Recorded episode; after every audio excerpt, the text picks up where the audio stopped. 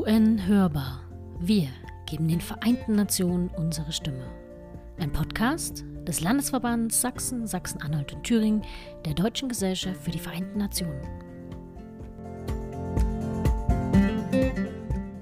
Hallo und herzlich willkommen, liebe ZuhörerInnen, zur nunmehr letzten Folge von UN Hörbar für dieses Jahr.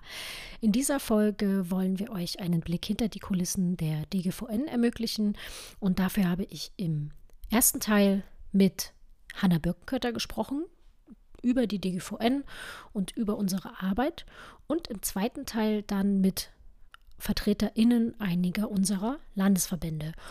Und die Folge ist insgesamt deutlich länger geworden als äh, üblich. Deshalb ist sie aber nicht weniger hörenswert. Und ich hoffe, ihr haltet bis zum Schluss durch und wünsche euch viel Spaß und Freude beim Zuhören. Hallo, liebe ZuhörerInnen, ich bin Konstanze Zahm und stellvertretende Vorsitzende des Landesverbandes Mitteldeutschland der Deutschen Gesellschaft für die Vereinten Nationen. Mein heutiger Gast ist Hanna Birkenkötter und sie ist schon seit ja, wirklich langer Zeit bei der DGVN aktiv, sehr aktiv.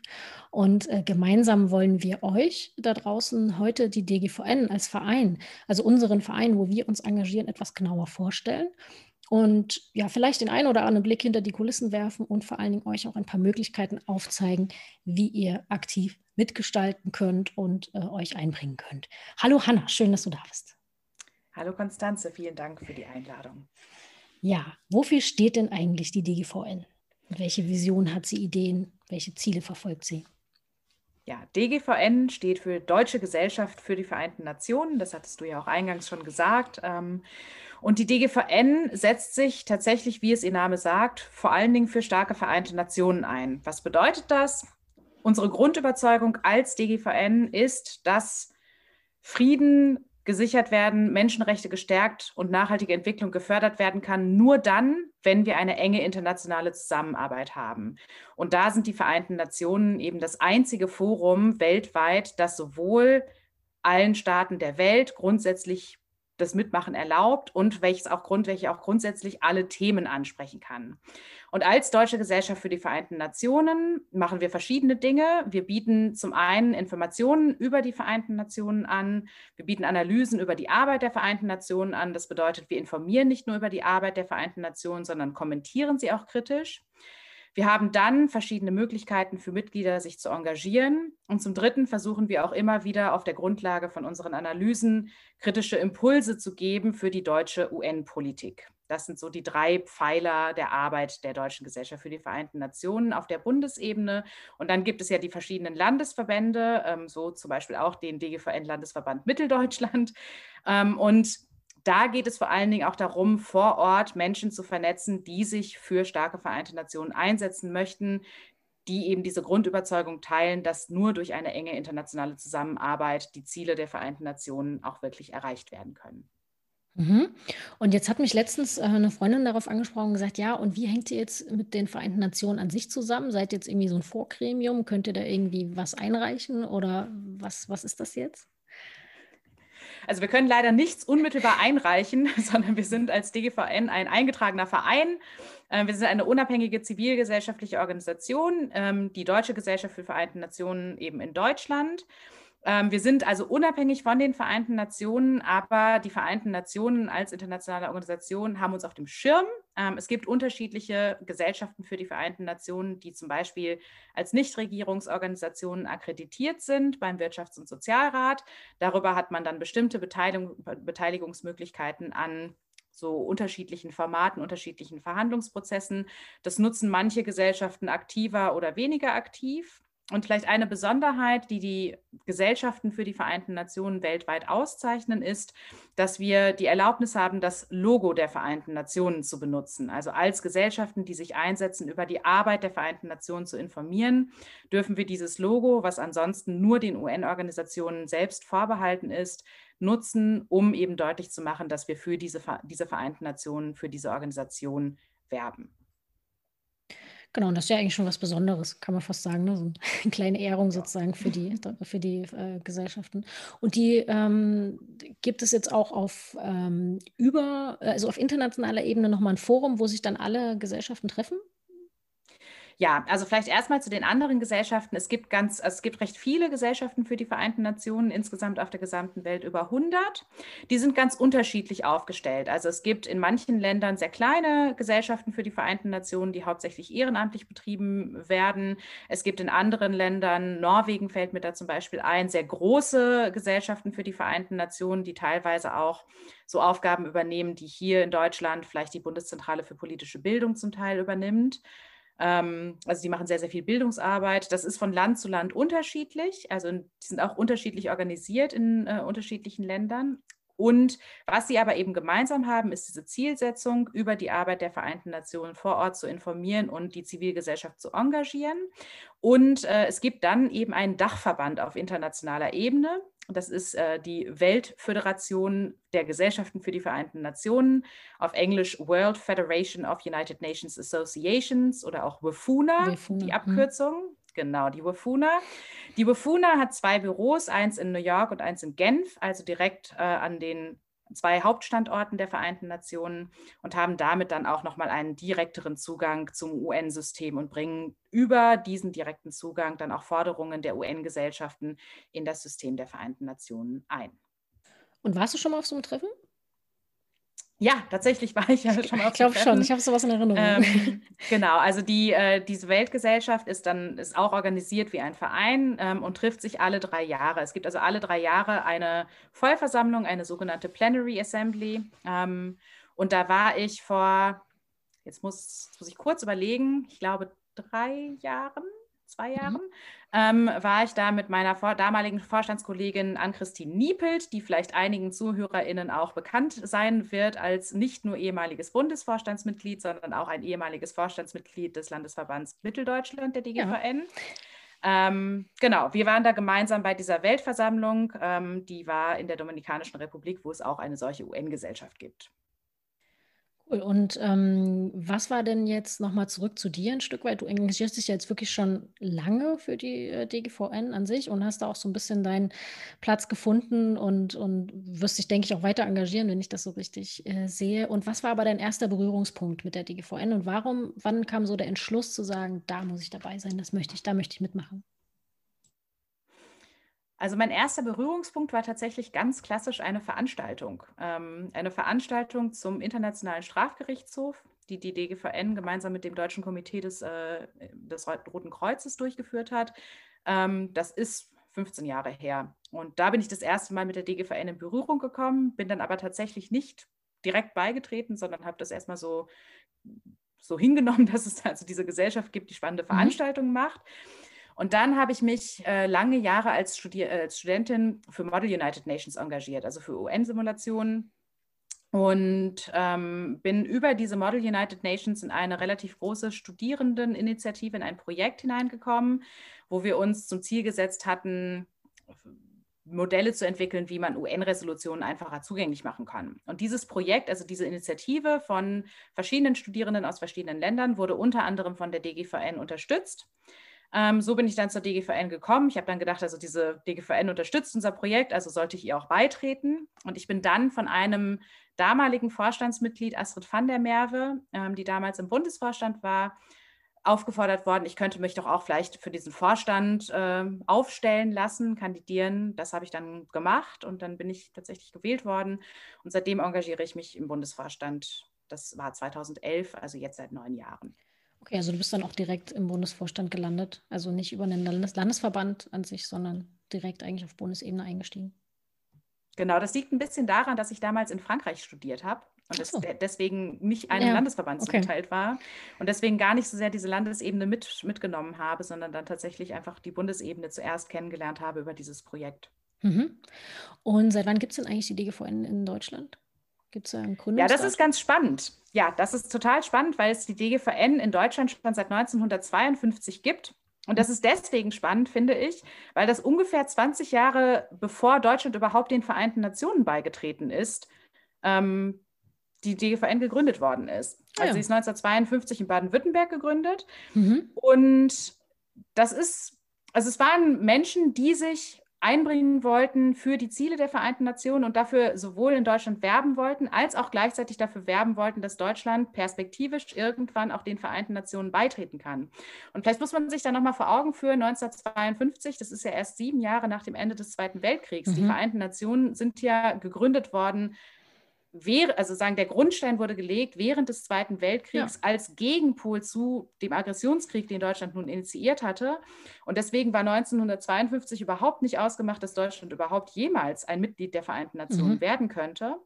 Und vor diesem Hintergrund finde ich es eigentlich besonders bewundernswert, dass es da Menschen gab, die diese Vision hatten, dass Deutschland eben gerade auf dieser globalen Ebene doch auch beitragen könnte, den Frieden nachhaltig zu sichern und sich dann dafür eingebracht haben. Also man kann vielleicht noch mal ein, ein Zitat von einem äh, Urgestein der DGVN, habe ich mir rausgesucht für diesen mhm. Podcast. Klaus Hüfner, ähm, der auch bei uns im Präsidium ist, der ganz lange Vorstandsvorsitzender war der DGVN und der auch schon... Gewesen. Ja, der, das ist sehr schön. Der ja. eben auch als, als Schüler schon ähm, sich für die DGVN eingesetzt hat. Ähm, der Klaus Hüfner hat mal gesagt, es gab eben diese rund 20 Jahre, in denen die DGVN sich auf eine Öffentlichkeitsarbeit beschränken musste, die sich auf die Mitwirkung an der Arbeit des UN-Systems außerhalb einer UN-Mitgliedschaft bezog. Und er sagt, es ist ein recht schwieriges politisches Anliegen gewesen, verbunden mit einem hohen idealistischen Anspruch. Und ich glaube, das zeichnet eigentlich die DGVN durch all ihre Jahrzehnte aus. Es gab immer diesen hohen idealistischen Anspruch, dass man sich durch den Einsatz für die Vereinten Nationen auch ein Stück weit für eine bessere Welt einsetzen kann. Und das eben seit 1952. Cool, das wusste ich echt noch nicht, dass das hast du mir auch was Neues gesagt. Sehr cool. Und ähm, jetzt wollen wir mal ein bisschen genauer reingucken, die DGVN. Ähm, welche fünf Projekte zeigen denn in besonderer Weise eigentlich, wofür die DGVN steht? Und ähm, ja, woran kann man eigentlich gut sehen, was, was die DGVN macht und weshalb sie so gut ist, wie sie ist. Und äh, da habe ich jetzt die Aufgabe für dich, vielleicht diese fünf Sachen, die du dir jetzt äh, spontan raussuchen kannst, für, naja, sage ich mal, 30 Sekunden bis eine Minute vorzustellen, so, so einen kurzen Pitch sozusagen, dass man sich vorstellen kann, was ist das und wo, wieso steht das sozusagen für die DGVN. Alles klar. Also vielleicht fange ich mal an mit den fünf Projekten, von denen ich denke, dass sie gut widerspiegeln, mhm. was wir machen. Also ich hatte ja am Anfang gesagt, es gibt so drei Säulen oder vielleicht so drei Grundpfeiler der Arbeit der DGVN. Zum einen Information, zum zweiten auch der Versuch der, des Einwirkens in den Politikbetrieb und zum dritten ein Forum, auf dem sich Mitglieder der DGVN vernetzen und engagieren können. Und der vielleicht größte Bereich ist tatsächlich dieser Informationsbereich, also über die Arbeit der Vereinten Nationen zu informieren und äh, diese Arbeit auch kritisch zu begleiten. Was machen wir da? Und da vielleicht als ein Projekt die Zeitschrift. Die Zeitschrift Vereinte Nationen, alle Mitglieder der Deutschen Gesellschaft für die Vereinten Nationen bekommen sie sechsmal im Jahr in den Briefkasten. Sie ist auch online abrufbar. Die Zeitschrift ist das älteste Publikationsorgan unserer Gesellschaft und sie ist die einzige deutschsprachige Zeitschrift, Fachzeitschrift, die einen ausschließlichen UN-Bezug hat. Das ist wirklich was Besonderes. Es gibt sonst in Deutschland keine Fachzeitschrift, die alle Unibibliotheken beispielsweise beziehen würden, die sich ausschließlich mit den Vereinten Nationen beschäftigt. Und das, denke ich, ist ein großer Mehrwert. Das wäre wär so Projekt Nummer eins. Mhm. Okay, Projekt Nummer zwei, auch äh, aus diesem Bereich Informationen. Die DGVN organisiert auf ganz unterschiedlichen Ebenen Recherche- und Studienreisen. Also der Bundesverband beispielsweise organisiert äh, JournalistInnenreisen seit einigen Jahren. Die werden unterstützt vom, ähm, äh, vom BMZ, also vom Bundesministerium für Entwicklungszusammenarbeit, wo es darum geht, dass wir gerade LokaljournalistInnen, die vielleicht weniger häufig ins Ausland reisen, als es über regionale Tageszeitungen tun würden, ähm, die, die Möglichkeit geben, an einen Standort zu reisen, wo die Vereinten Nationen aktiv sind und dann über diese Arbeit auch auf der lokalen Ebene zu berichten. Es gibt aber auch Mitgliederreisen. Das wird vor allen Dingen von vielen Landesverbänden organisiert, wo Mitglieder in den Landesverbänden eben auch an UN-Standorte reisen können und sich so über die Arbeit der Vereinten Nationen informieren können. Also auch das, glaube ich, ein wichtiger Bereich äh, Informationen, aber auch gerade auf der Landesverbandsebene Mitglieder, die sich da einbringen und die diese Reisen auch durchaus selbst organisieren. Und dann vielleicht noch als drittes Projekt aus diesem Bereich Information. Ähm, wir haben verschiedene Ausstellungen, die über die Vereinten Nationen informieren. Das sind Wanderausstellungen, die eben auch mobil sind und die deswegen an verschiedenen Standorten in Deutschland gezeigt werden können. Man kann die buchen. Ähm, wir haben im Moment zwei Ausstellungen und es soll noch eine dritte hinzukommen im nächsten Jahr äh, mit so einer Art Tourbus ähm, und wo dann tatsächlich auch interaktiv über die Arbeit der Vereinten Nationen informiert werden kann. Also das vielleicht als so drei Informationsprojekte. Cool, also da können wir als Landesverbände dann quasi den Tourbus buchen und dann kommt er zu uns gefahren oder wie? Das, äh, ja, also Plan? tatsächlich, also die, die, die, logistischen Einzelheiten bitte im Generalsekretariat erfragen. Ja. Aber vom Konzept her soll das so. Äh, Eine coole Idee, ja, ja. Schön. Genau. Ja, dann vielleicht noch zwei andere Projekte, von denen ich glaube, dass sie gut die Arbeit der DGVN darstellen. Also ganz wichtiges Projekt, äh, wie ich finde, und auch eins, was ich was ich auch schon als junge Studentin kennengelernt habe, das Projekt UN-Jugenddelegierte zur UN-Generalversammlung. Und seit ein paar Jahren haben wir auch Jugendbeobachterinnen bei der Frauenrechtskommission. Ähm, das ist so in diesem Bereich. Wir wollen auch Impulse setzen in die deutsche UN-Politik und auch Gruppen hörbar machen bei den Vereinten Nationen, soweit es in unserer Macht steht. Und also diese UN-Jugenddelegierte sind zwei junge Menschen aus Deutschland, die in einem Auswahlverfahren ausgewählt werden und dann durch Deutschland touren, dort versuchen, mit so vielen jungen Menschen wie möglich in Kontakt zu kommen, deren Stimmen zu sammeln und dann diese Stimmen in der Generalversammlung bei den Vereinten Nationen einzubringen. Da auch ein kurzer Werbeblock, also für diejenigen unter euch, ähm, die sich für dieses Programm interessieren. Es ist gerade ausgeschrieben. Also wir suchen für das nächste Jahr neue UN-Jugenddelegierte zur Generalversammlung. Wenn ich das richtig sehe, waren ja die diesjährigen UN-Jugenddelegierten auch mehrfach bei euch im Podcast zu Gast. Deswegen vielleicht da noch mal reinhören. Genau, also auf jeden Fall Folge 3 ist das. Da sind wir mit Eva und Paul äh, ganz wirklich über diese Arbeit im Gespräch. Und dann hatten wir Paul nochmal, glaube ich, in Folge 9 im Gespräch. Da ging es dann vor allen Dingen insgesamt um Jugendbeteiligung. Also gern nochmal reinhören, das ist wirklich ein wichtiger Punkt. Genau. Und dann vielleicht als letztes Projekt ähm, ein sagen, es ist gar nicht unbedingt ein Projekt, sondern ähm, mehr etwas, eine Möglichkeit für Mitglieder, sich auch bei der DGVN einzubringen. Ähm, also zum einen kann man sich auf jeden Fall immer bei den Landesverbänden einbringen. Also in, da, dort, wo es Landesverbände gibt, ist die, diese Arbeit der Landesverbände für die Arbeit vor Ort wirklich absolut essentiell. Ähm, die Arbeit der DGVN im Bundesgebiet wäre ohne die Landesverbände nicht vorstellbar. Das andere, was wir anbieten seit ein paar Jahren, sind sogenannte Arbeitskreise. Da gibt es im Moment fünf Arbeitskreise zu ganz unterschiedlichen Themen, zum Beispiel zu Geschlechtergerechtigkeit, aber auch zu globaler Gesundheit, zu Jugendbeteiligung. Das ist ein ganz neuer ähm, Arbeitskreis, der sich gerade gegründet hat. Und das sind Initiativen von Mitgliedern. Und zum einen sind diese Arbeitskreise gute Foren, um gleichgesinnte Menschen zu treffen, um sich mit ihnen auszutauschen über bestimmte Themen. Und zum anderen bieten sie aber auch die Möglichkeit, Impulse zu geben für auch die deutsche UN-Politik, dann über das Vehikel sozusagen des Bundesvorstands. Als Beispiel ähm, es wird derzeit die deutsche Nachhaltigkeitsstrategie erneuert. Die deutsche Nachhaltigkeitsstrategie ist ja das Instrument, was die 17 Ziele für nachhaltige Entwicklung, die SDGs, in Deutschland umsetzen soll. Da soll es 2021 eine Neuauflage geben und da war die Zivilgesellschaft aufgefordert, sich einzubringen. Und da haben die Arbeitskreise zu Klima und Klimagerechtigkeit und Nachhaltigkeit und der Arbeitskreis zu Geschlechtergerechtigkeit zusammengearbeitet, eine tolle Eingabe formuliert, die wir dann als Bundesvorstand verabschiedet haben dann bei der Bundesregierung in diesen Prozess einbringen konnten. Also das fand ich wirklich ein tolles Beispiel dafür, wie aus der Mitgliedschaft heraus Impulse auch gerade für eine bessere UN-Politik in Deutschland gesetzt werden können. Und ähm, wenn ich jetzt in so einem Arbeitskreis mitarbeiten möchte, als, sage ich mal, einfaches Mitglied, ähm, wie stelle ich das an? Kann ich dann einfach sozusagen mich an jemanden wenden und muss ich irgendeine bestimmte Qualifikation mitbringen? Muss es, muss es irgendwie themenspezifisch passen? Muss ich was entsprechendes studiert haben oder woran wird es geknüpft? Nein, also man muss nichts, äh, nichts Spezielles studiert haben, man muss sich interessieren für die Themen, die dort besprochen werden. Also es gibt auf der Website von der DGVN unter Über uns äh, sind die Arbeitskreise aufgelistet und dort gibt es dann ähm, Kontaktdaten. Also jeder Arbeitskreis hat eine oder zwei SprecherInnen, also Menschen, die so ein bisschen diesen Arbeitskreis koordinieren und die dann Anfragen entgegennehmen.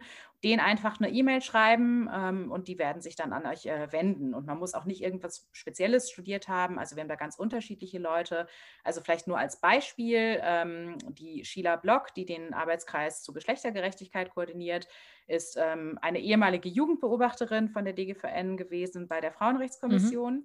und ist Studentin im Moment der, im, im, Master. Ähm, oder ein anderes Beispiel ist der Erwin Eisenhardt, ähm, der koordiniert den Arbeitskreis zur Nachhaltigkeit und Klimagerechtigkeit und der ist äh, Softwareingenieur. Also es ist jetzt nicht so, dass wir nur JuristInnen und oder PolitikwissenschaftlerInnen bei uns in der Gesellschaft hätten, sondern wir haben tatsächlich auch unterschiedliche Hintergründe und wollen das auch gerne so beibehalten und auch ausbauen. Okay, sehr gut. Aber Mitglied sollte man schon sein, äh, um in einem Arbeitskreis. Mitglied sollte man schon sein, okay. ja. Also äh, das bringt uns, glaube ich, auch gleich zum nächsten Punkt. Warum sollte man denn Mitglied werden? Also eine Sache hast du, glaube ich, schon gesagt, die Zeitschrift äh, ist, glaube ich, ein wichtiger Punkt vielleicht für viele, ja, weil sie da Informationen, gerade UN-relevante Informationen kriegen. Aber was gibt es noch? Ähm, also so dein Statement für die DGVN, warum Mitglied werden? Also ich glaube aus zwei Gründen. Also zum einen gibt es bestimmte Angebote, die man nur als Mitglied bekommt. Dazu gehört die Zeitschrift, dazu gehört auch die Teilnahme an verschiedenen Studienreisen, die man nur als Mitglied machen kann. Aber ich glaube, auf, auf einer ideellen Ebene ist es einfach auch ein Statement zu sagen, ich bin wirklich davon überzeugt, dass es wichtig ist, dass es eine internationale Organisation gibt, in der potenziell alle Staaten der Welt Mitglied sein können und die potenziell alle Themen sagen, als holistisch ganzheitlich behandeln kann. Es gibt sonst einfach keine internationale Organisation, die das kann. Es gibt Organisationen mit einem universalen Mandat, die regional begrenzt sind. Da ist die EU das beste Beispiel. Mhm. Aber es gibt auf der globalen Ebene sonst nur themenspezifische Organisationen. Es mhm. gibt nur diese einen Vereinten Nationen, die wirklich alle Themen global behandeln können. Und wenn man tatsächlich, wenn man glaubt, dass das einen Wert hat, wenn man glaubt, dass diese Form der multilateralen Zusammenarbeit auf der globalen Ebene trotz aller Schwierigkeiten und Widrigkeiten einen Wert hat, dann kann man mit einer Mitgliedschaft in der Deutschen Gesellschaft für die Vereinten Nationen genau dieses auch zum Ausdruck bringen und dort auch eben dann Menschen treffen und kennenlernen, die diese Vision teilen. Sehr gut. Dem kann ich eigentlich nicht, nichts hinzufügen. Finde ich sehr schön. Ähm, und vielleicht ein kleiner Einblick sozusagen von mir. Ich war auch ähm, in, im Myanmar damals auf einer Studienreise dabei und ähm, die organisiert wurde aus, also vom Bund organisiert wurde. Und ähm, ich fand das wahnsinnig spannend, sozusagen in einem Land mal zu gehen und da vor Ort äh, Termine mit verschiedenen UN- oder Regionalorganisationen zu haben. Mit den, ähm, wir haben dort zum Beispiel auch mit dem Militär gesprochen, mit der Polizei und so weiter. Also einfach eine richtig gute Möglichkeit, sich, ähm, also ja, einfach ein bisschen genauer hinzuschauen und einen genaueren Einblick in ein bestimmtes Thema zu bekommen. Und ja, ich glaube, ohne die, ohne die DGVN hätte, hätte, wäre so eine Reise nie denkbar gewesen. Also von daher kann ich nur, kann ich nur jedem empfehlen. Jetzt gerade ist die Situation ein bisschen, natürlich ein bisschen schwierig, aber ich denke, auch das wird sich irgendwann wieder ändern und dann werden auch wieder Studienreisen stattfinden. Ja, das ist auf jeden Fall zu hoffen. Aber genau. ich denke auch, dass es, äh, dass es in Zukunft weitere Studienreisen geben wird, wenn sich die Corona-Lage etwas beruhigt hat. Genau. Und ähm, die Mitgliederumfrage hat ja unter anderem auch ergeben, dass sich äh, viele Mitglieder auch einfach mehr engagieren wollen. Äh, wie können Sie das denn tun? Also wir hatten schon einerseits festgehalten, die Arbeitskreise sind ein Punkt, wenn man sich thematisch einbringen möchte und die Landesverbände. Also da auch gern Werbung von uns. Äh, wir freuen uns immer über engagierte Menschen, die Lust haben, mitzuarbeiten, die sich beispielsweise, weil sie eine bestimmte Sache besonders gut können, sei es Social Media, sei es ähm, äh, themenspezifisch vielleicht sogar Veranstaltungen zu organisieren. Äh, meldet euch gern. Wir sind auch immer auf der Suche nach Aktiven und Ehrenamtlichen, die gern mitarbeiten wollen.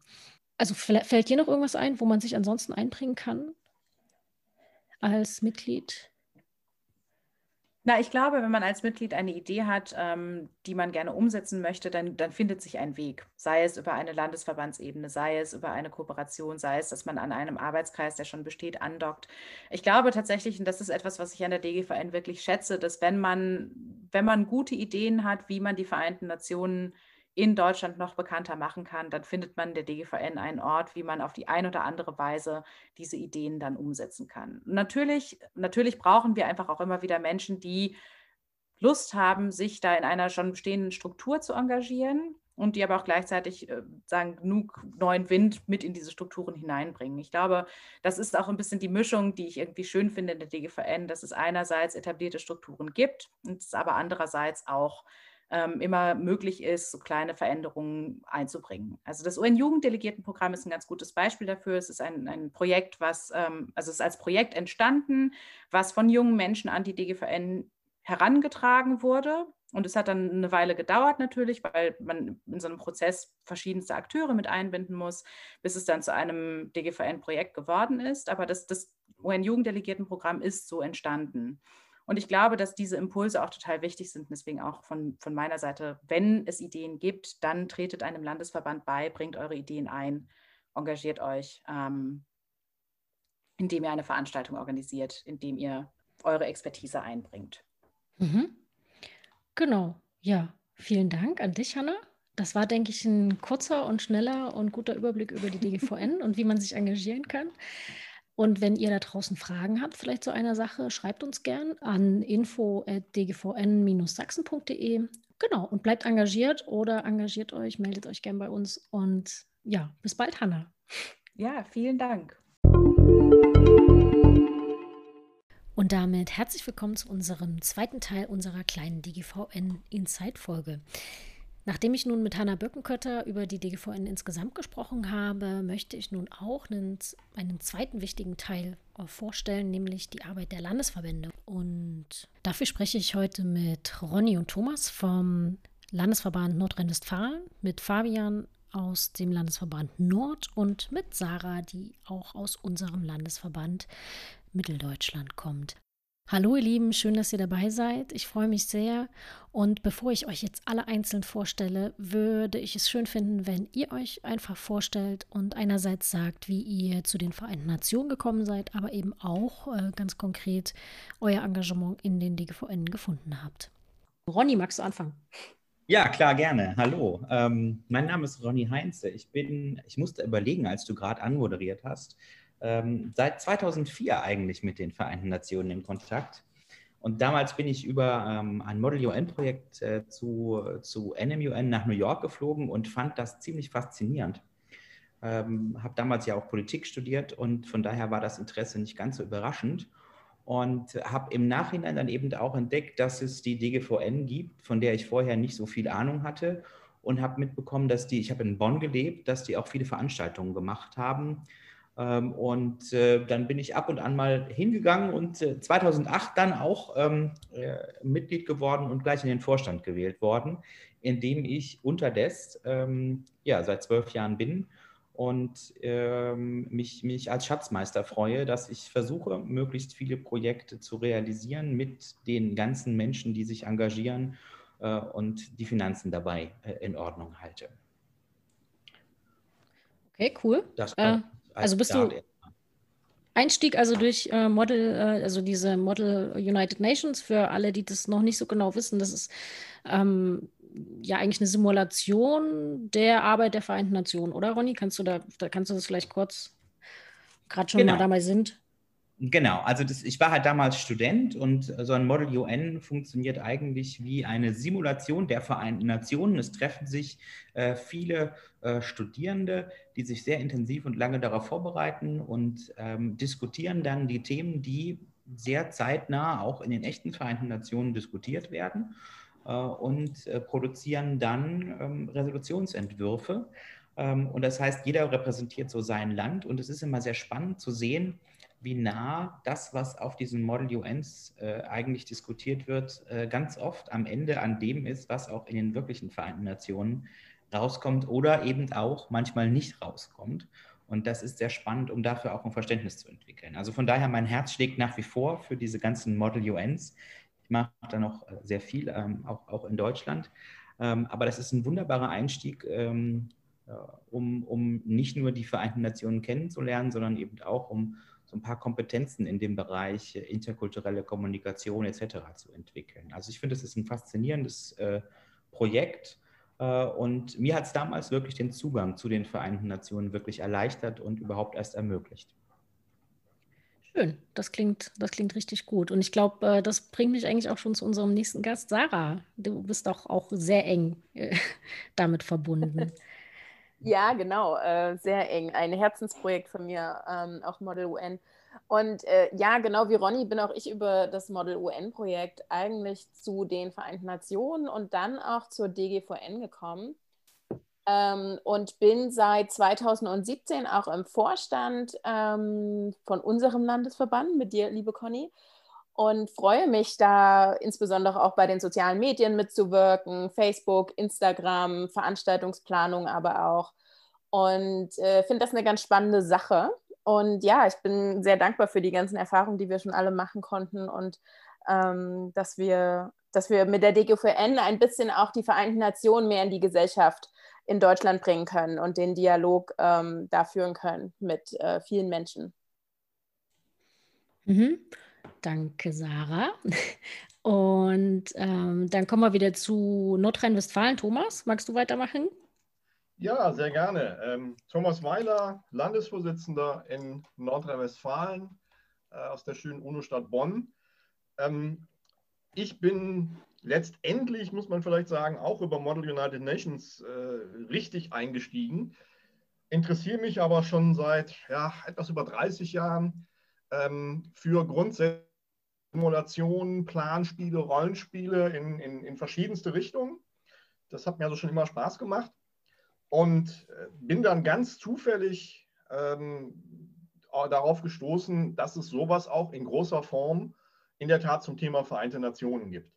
Ich habe vorher schon äh, durch mein Studium der äh, Rechtswissenschaften und der Politikwissenschaften, wo ich mich vor allen Dingen für internationale Beziehungen interessiert habe, so ein bisschen natürlich den Zugang zu den Vereinten Nationen gefunden, fand das eine spannende Organisation, die viele gute Sachen machen, äh, die auf jeden Fall unterstützenswert sind und habe mich auch immer so ein bisschen damit beschäftigt und auch im Rahmen des Studiums schon so Ende der 90er ähm, eben auch gehört, dass es die Deutsche Gesellschaft für die Vereinten Nationen gibt, die im Prinzip die gleiche Zielrichtung hat, also über die Vereinten Nationen zu informieren, Daten irgendwie darzustellen, die viele Sachen auch ähm, übersetzt haben.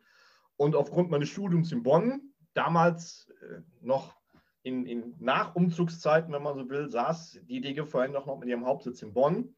Äh, war es dann natürlich auch einfacher möglich, da den äh, entsprechenden Zugang zu kriegen.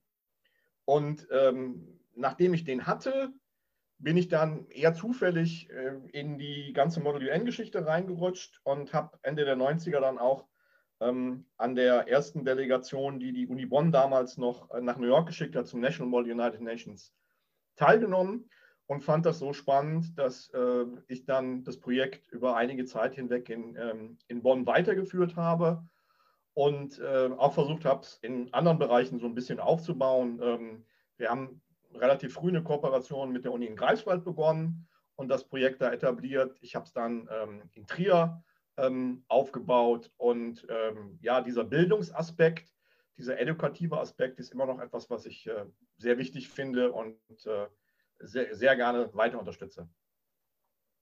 Und ja, nachdem dann der Bundesverband umgezogen ist, war so ein bisschen eine Lücke in Bonn. Und wir haben einen Freundeskreis hier gegründet, der sich also auch so ein bisschen mit dem Thema Vereinte Nationen beschäftigt. Relativ schnell habe ich aber gesagt, wir müssen versuchen, das Ganze in so eine Art Vereinsstruktur zu überführen.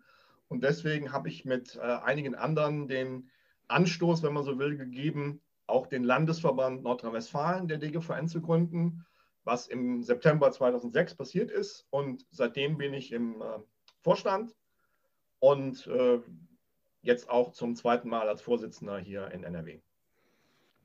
Vielen Dank. Also du kann man so sagen, ohne dass du es jetzt persönlich nimmst, aber du bist sozusagen der ein alter Hase im DGVN-Geschäft. Also du kennst die DGVN eigentlich fast, äh, würde ich sagen, von uns wahrscheinlich am besten. Zumindest am längsten. Zumindest am längsten. Okay, stimmt. Ähm, und ähm, äh, auch mit dabei ist äh, Fabian vom Landesverband Nord, der sich ebenfalls gerade frisch gegründet hat. Fabian, magst du was sagen? Moin. Hm. moin. moin, wie wir im Norden sagen. Ähm, ja, äh, bin ich kein Nordlicht, sondern tatsächlich ein Zugereister. Ähm, und habe selbst im Landesverband Sachsen, Sachsen-Anhalt und Thüringen damals angefangen, weil ich mhm. in Jena auch Politikwissenschaft studiert habe.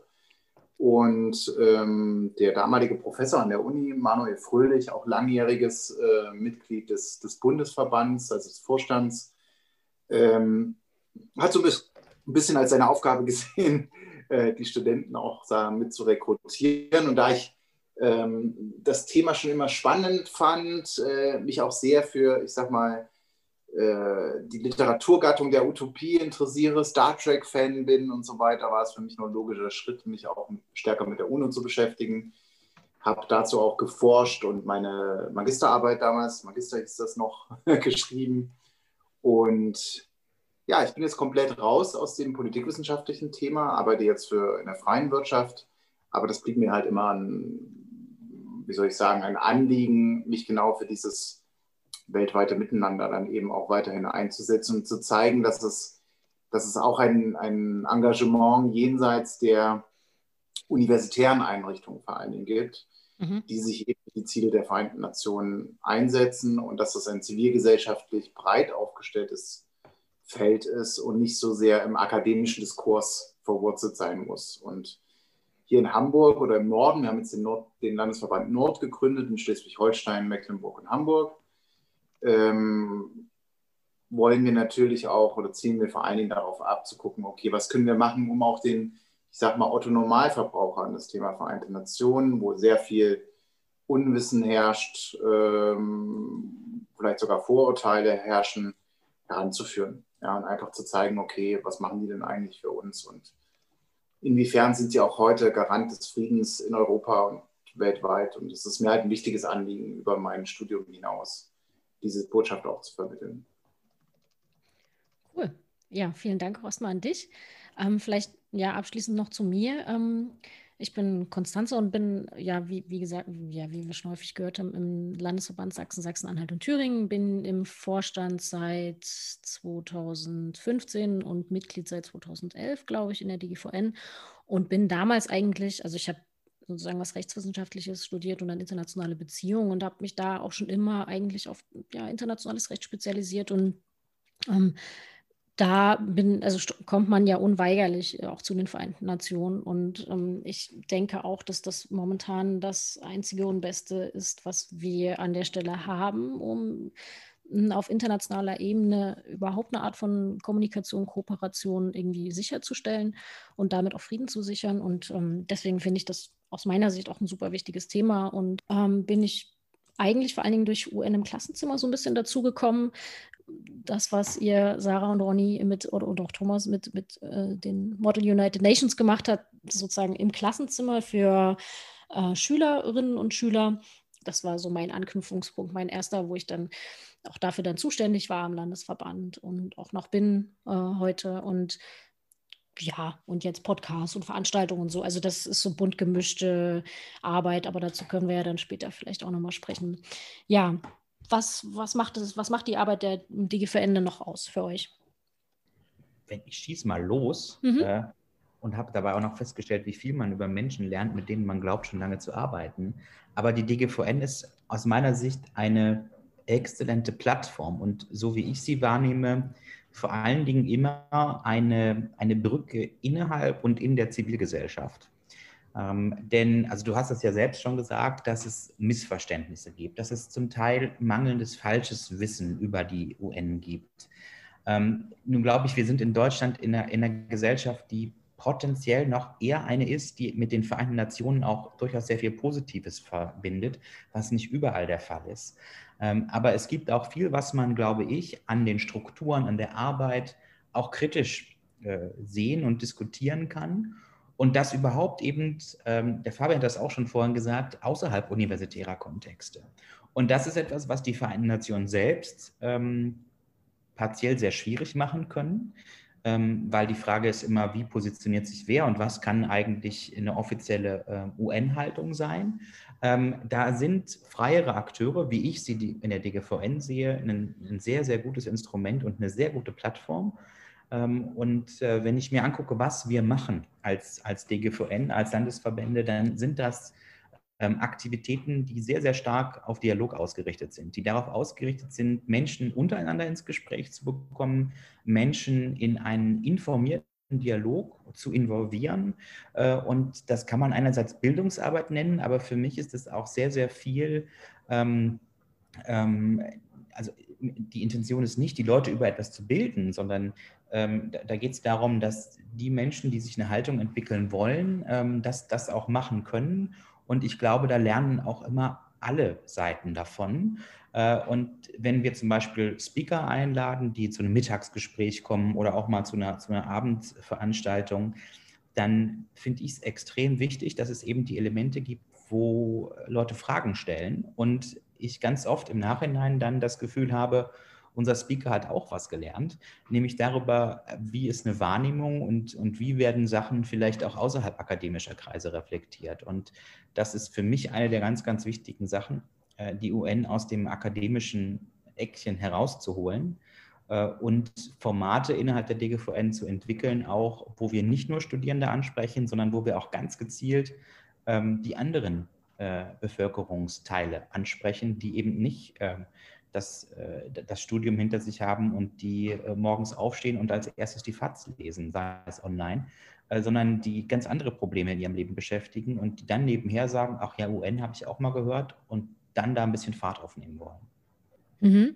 Und ich, das finde ich zum Beispiel auch einen ganz wichtigen Punkt und gleichzeitig aber gerade für uns, also das fällt mir zumindest bei uns im Landesverband auf, das ist immer unser Wunsch gewesen, eigentlich sozusagen diesen Plattformcharakter zu bieten und zu sagen, äh, wir laden ein, wir äh, machen Veranstaltungen und wir wollen eigentlich auch ähm, mit vielen Leuten darüber sprechen, ne, über deren Perspektive, die ja sehr individuell, auch gerade in Bezug zu den Vereinten Nationen, sehr individuell sein kann.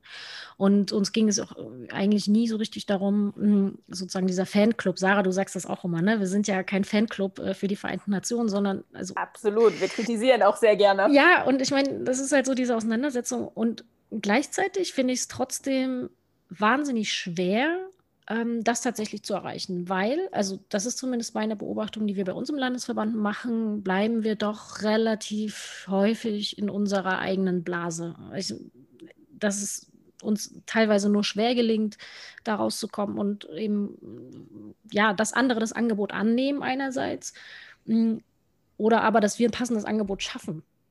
Wie, wie sieht es bei euch aus ansonsten?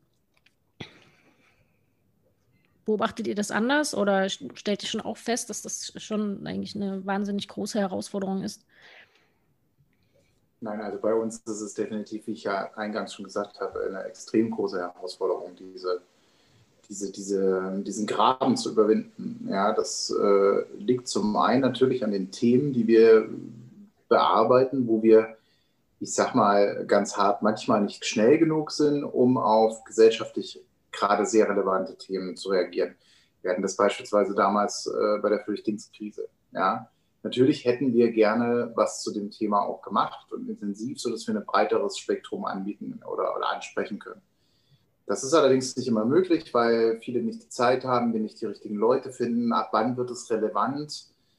Ähm, das ist die Herausforderung bei der ganzen Geschichte. Und natürlich am Ende die ganz große Frage, wie erreiche ich die Menschen? Ja, wie schalte ich, ich sage mal ganz hart, Werbung, ähm, um die Leute für solche Themen zu begeistern, zu sagen, wir kommen jetzt, Ronny, du hattest das in den Mittagsgesprächen schon gesagt, oder zu anderen ähm, Veranstaltungen abends, äh, wie kriege ich eigentlich Leute dazu, ihre Freizeit dafür zu, in, in Anführungsstrichen, opfern, äh, sich mit solchen Themen auseinanderzusetzen. Und das ist die, das ist die eigentliche Herausforderung, die ähm, wenn man den Anspruch hat, etwas tiefer zu gehen als äh, einfach nur, wozu brauchen wir die UN, äh, nur mal schwer erfüllen kann. Also je spezifischer das Thema wird, was natürlich stark von den Referenten oft auch abhängt, desto, ich, sag mal, uninteressanter wird es für die, für die breite Bevölkerung. Was zum Beispiel immer sehr gut ankommt, sind diese Erfahrungsberichte hier. Wir sind UNO, der, ähm, einer unserer Vorstände, Eckhard Krieb, äh,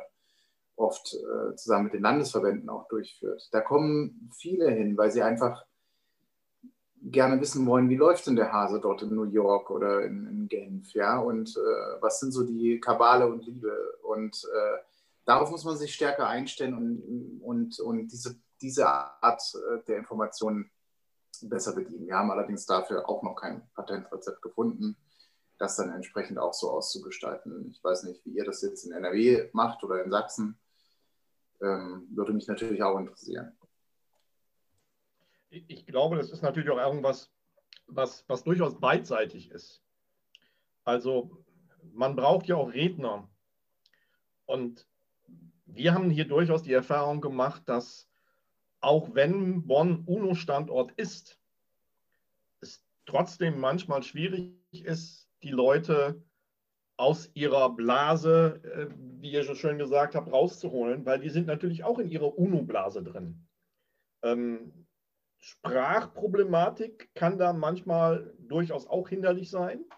Also nicht alle, die hier für bei den Vereinten Nationen arbeiten, können so gut Deutsch, dass sie so einen äh, Abend irgendwie bestreiten können. Und wenn man das Ganze dann auf Englisch macht, wird es natürlich schon wieder schwierig, wenn man sich an ein allgemeineres Publikum irgendwie wenden will.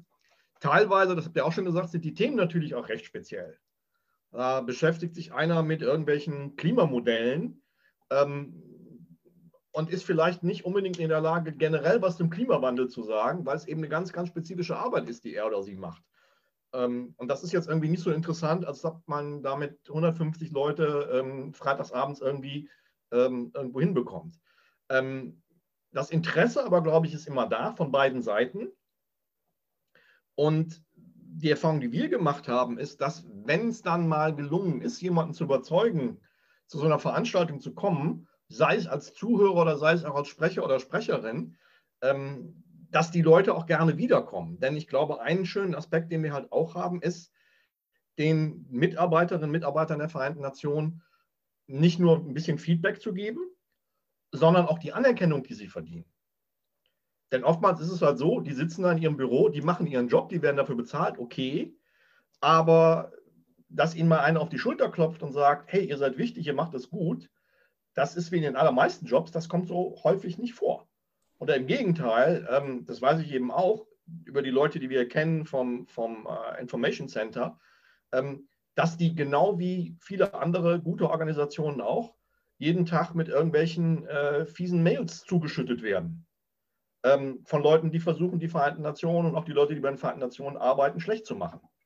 Und wenn man dann eben in der Lage ist, denen mal abends 50 Leute zu zeigen, die am Ende des Abends sagen, vielen Dank, Sie machen einen guten Job, das ist total wichtig, schön, dass Sie hier waren, dann ist das auch, glaube ich, was, was Sie natürlich gerne mitnehmen.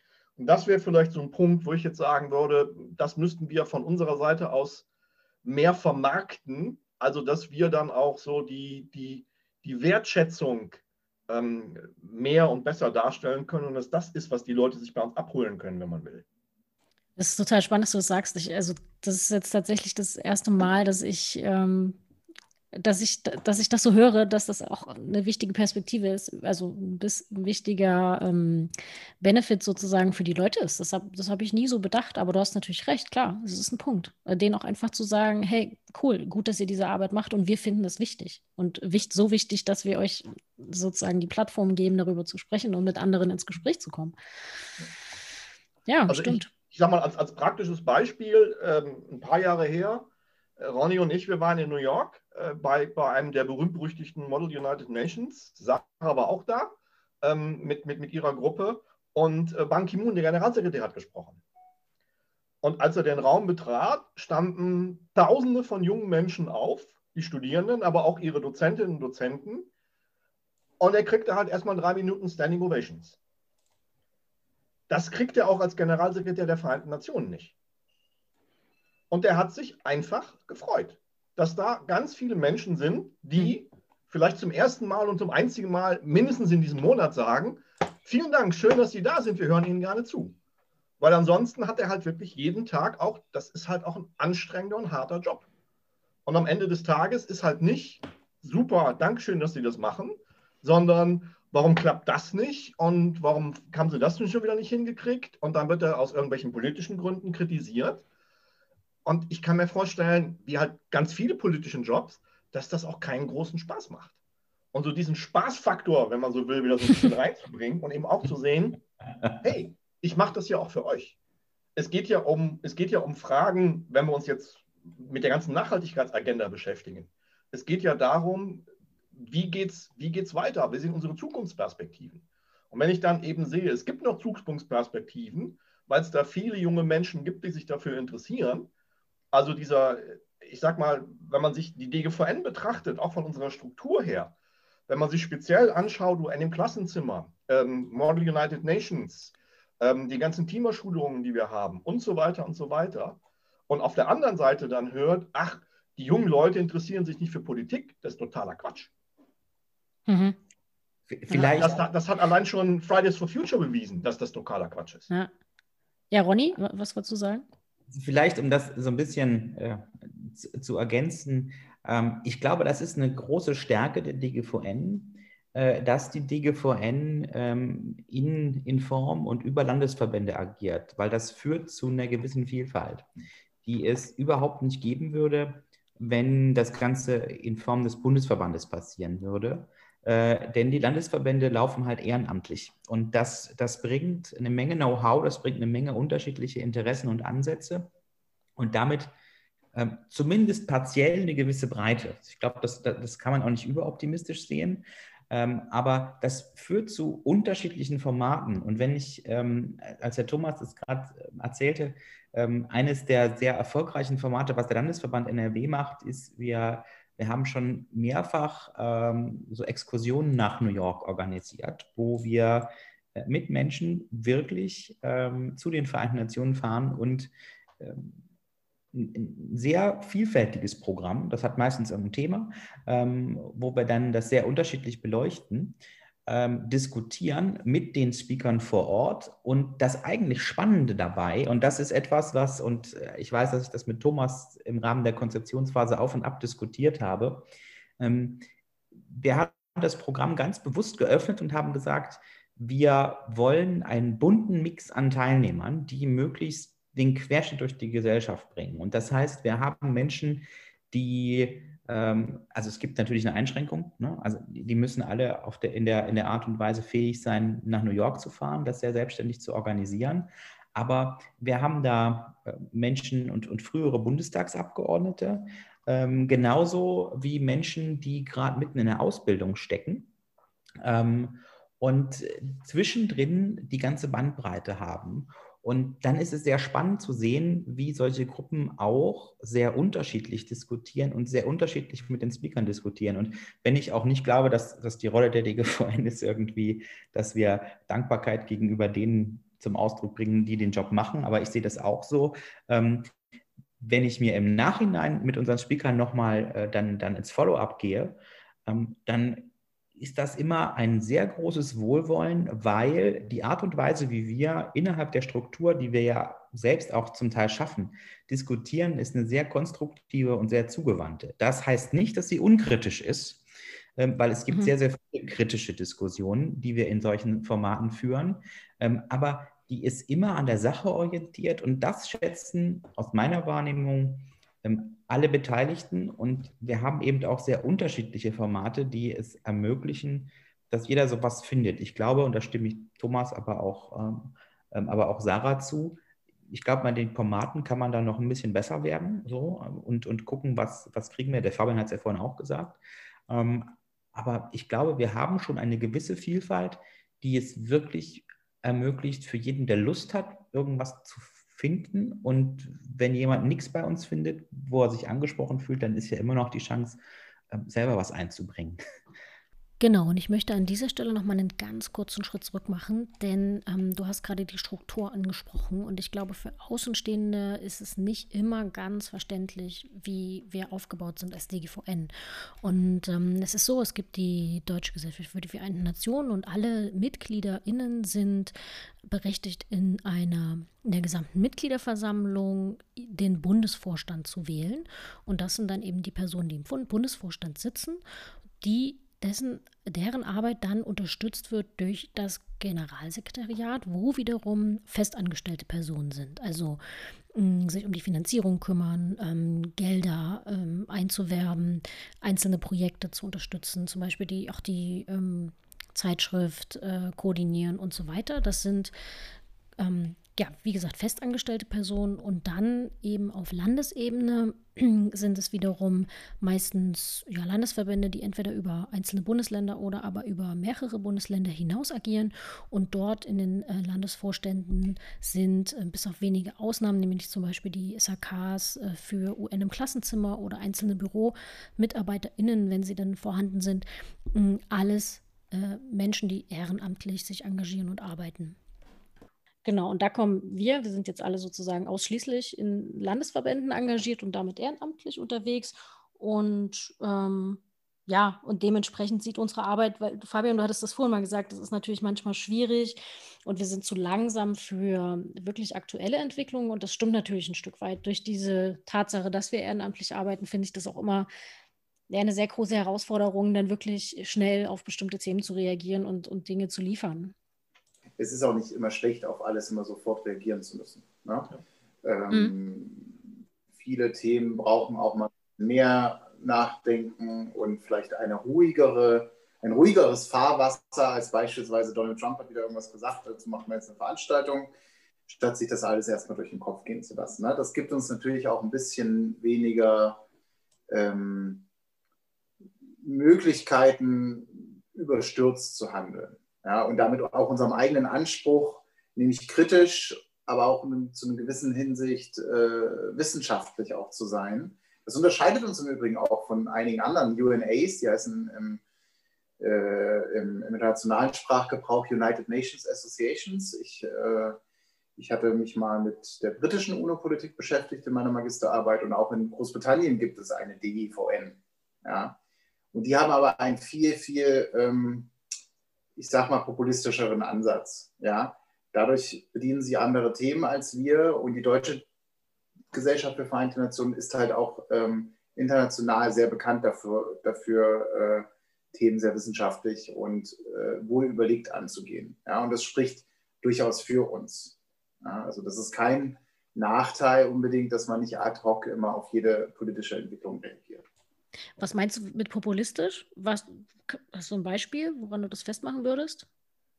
Oder eine Wenn wir jetzt zum Beispiel gesagt hätten, wir machen sofort was mit, äh, wie reagiert äh, der UNHCR auf die Flüchtlingskrise genau 2015 und so weiter und so fort. Klar hätte man das machen können. Ähm, allerdings finde ich es doch viel charmanter am Ende zu sagen, hey, wir können uns am Ende einer bestimmten Entwicklung, zum Beispiel nach einem halben Jahr angucken, ähm, wo kann man denn vielleicht den UNHCR in dieser Situation wirklich kritisieren oder wo kann man das nicht? Wo wurde er falsch gesehen im letzten halben Jahr, halt statt mhm. direkt einfach zu reagieren? Ja, das meine ich. Also populistisch ist hier natürlich niemand. Dafür sind wir alle viel zu ähm, äh, wohl überlegt, sage ich jetzt mal. Aber ich bin da völlig bei dir, Fabian. Es muss ja noch nicht mal populistisch sein. Ähm, ich sage jetzt mal, jetzt momentan aktuelles Beispiel der wieder aufflammende Konflikt äh, zwischen Armenien und Aserbaidschan. Da war relativ schnell klar für verschiedene, wer es schuld ist. Und das haben sie auch jedem erzählt, ohne vorher darüber nachzudenken, wie eigentlich die Sachlage ist. Und äh, in, in diese Falle tappt man natürlich gerne, dass man irgendeine Information hat und äh, sofort da irgendjemand unterstützt. Und hinterher stellt sich raus, es war vielleicht irgendwie ganz anders. Und da würde ich auch in der Tat davor warnen, äh, sowas zu machen und halte es durchaus auch für angebrachter, sich das durchaus gut zu überlegen. Ähm, es widerspricht ja auch der Realität. Manchmal ist das durchaus schwierig, dass die Vereinten Nationen ja doch häufig länger brauchen, um was zu tun. Aber oftmals ist das eben auch einfach der Tatsache geschuldet, dass man da über, über Monate hinweg versuchen muss, widerstreitende Interessen irgendwie auszubalancieren, Kompromisse zu finden, einen schönen Ausgleich zwischen den Streitparteien herzustellen. Und wenn die Vereinten Nationen, dem wir uns ja verschrieben haben, das eben tun, dann denke ich, sollten wir das auch tun äh, und nicht einseitig sofort äh, zu sagen, hä, na, Regierung, tu was oder weg mit den Vereinten Nationen oder ähm, auch die Vereinten Nationen sind super klasse und können, können keine Fehler machen. Das gehört ja eben zum, zum Kritisieren auch dazu. Und äh, ich denke immer, oder das ist persönlich mein Ansatz, wenn, wenn sich über uns, durch uns jemand mit den Vereinten Nationen beschäftigt hat und dann am Ende des Tages nach Analyse sagt, ah, aber viele Sachen finde ich jetzt doch nicht gut, dann ist mir das lieber, als wenn irgendjemand völlig uninformiert sagt, so im Rahmen einer Schwarz-Weiß-Malerei, ich gucke mir das mal an und das finde ich irgendwie ganz toll, ohne jetzt genau erklären zu können, warum. Oder eben noch schlimmer, das finde ich total schlecht, ohne eigentlich wirklich hinter diese Kulissen geguckt zu haben.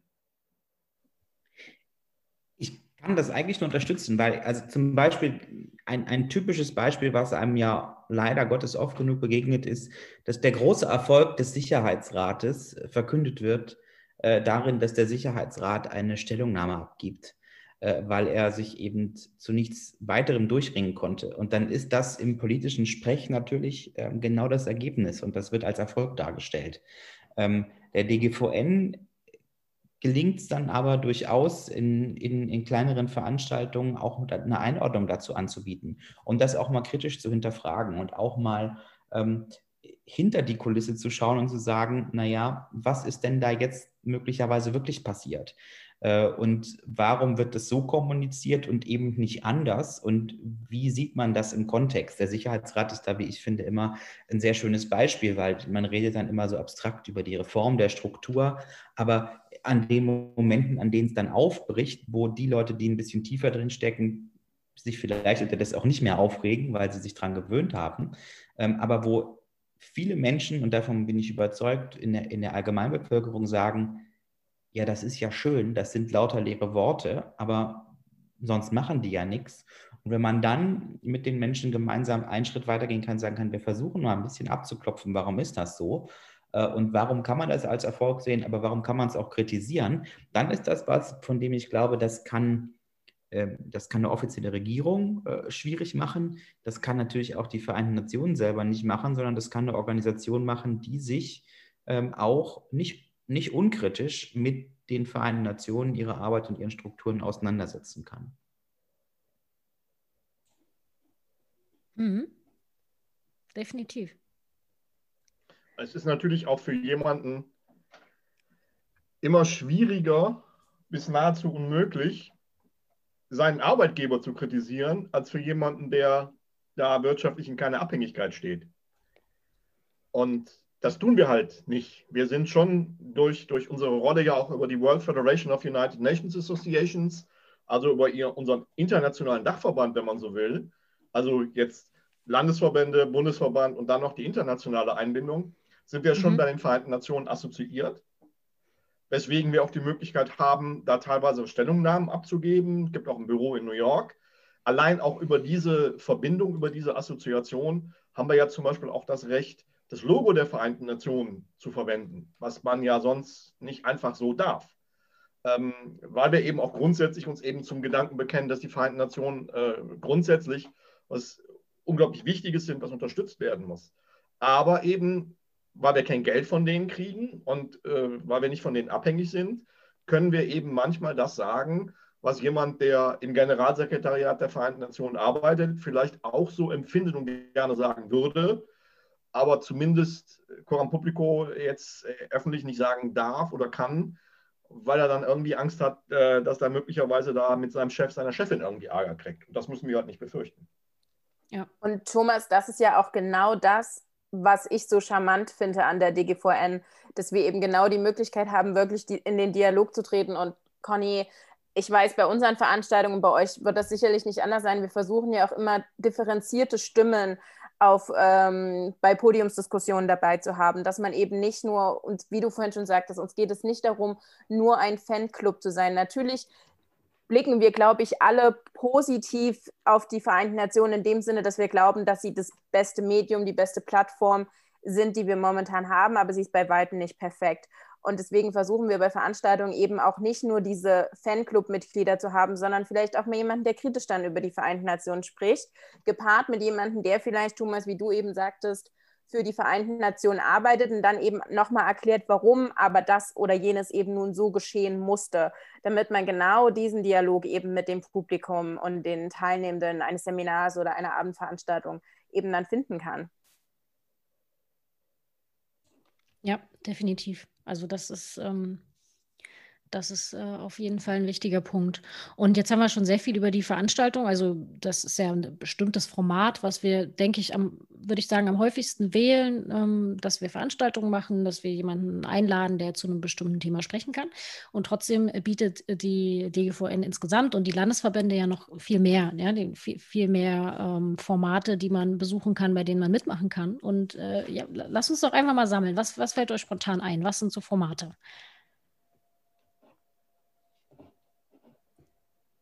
Ja, ich glaube, also wir haben Mittagsgespräche als, als spannendes Format, so für mal so zwischendrin.